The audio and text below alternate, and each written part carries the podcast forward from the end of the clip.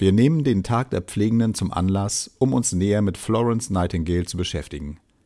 Sie meldete sich 1854 als Freiwillige, um die im Krimkrieg Verwundeten besser versorgen zu können, und verfasste fünf Jahre später ihr bekanntes Pflegehandbuch Notes on Nursing.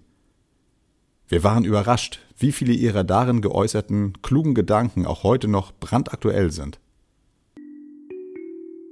Miss Nightingale, Sie gelten als Erfinderin der modernen Krankenpflege.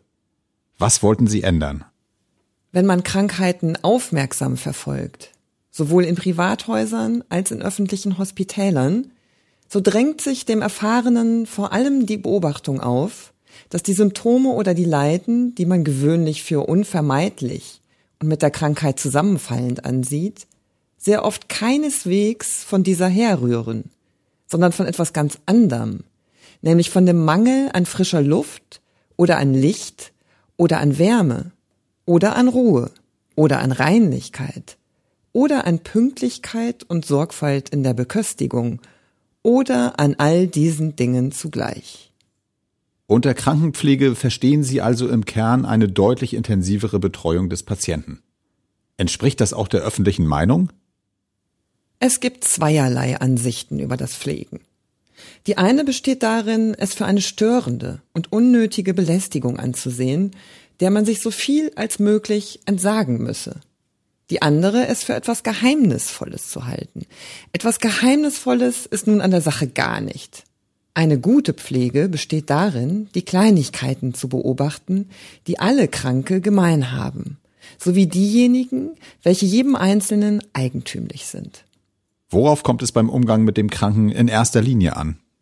Ein Patient ist nicht bloß ein Stück Möbel, welches hübsch gegen die Wand gestellt und reingehalten und vor Unfällen bewahrt werden muss, obwohl man oft auf nichts anderes schließen möchte, wenn man sieht, was manche Pflegerin tut oder nicht tut.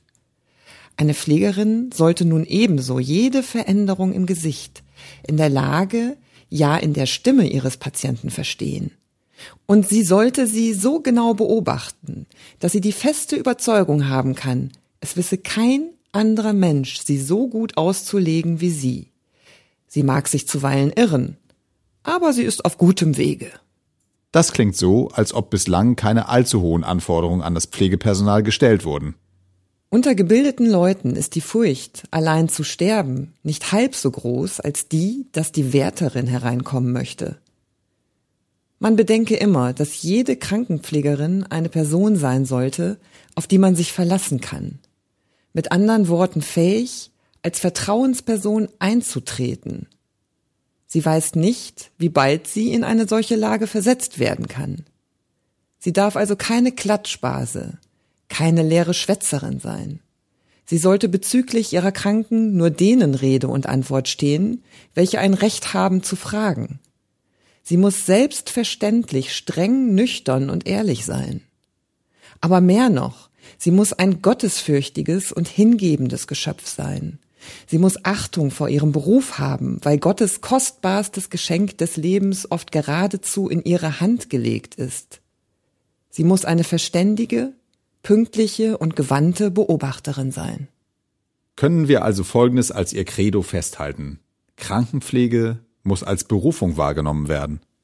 Was heißt es, einen Beruf für etwas haben? Heißt es nicht, seine Pflicht darin erfüllen, um dem eigenen hohen Begriff von dem, was recht und gut ist, zu genügen, und nicht, weil man gezankt wird, wenn man es nicht tut? Dies ist die Begeisterung, welche jedermann von dem Schuhmacher herauf bis zum Bildhauer haben muss, wenn er seinem Beruf, wie sich's gebührt, nachkommen soll. Die Pflegerin hat es nun nicht mit Schuhen oder mit dem Meißel und dem Marmor zu tun, sondern mit Menschen.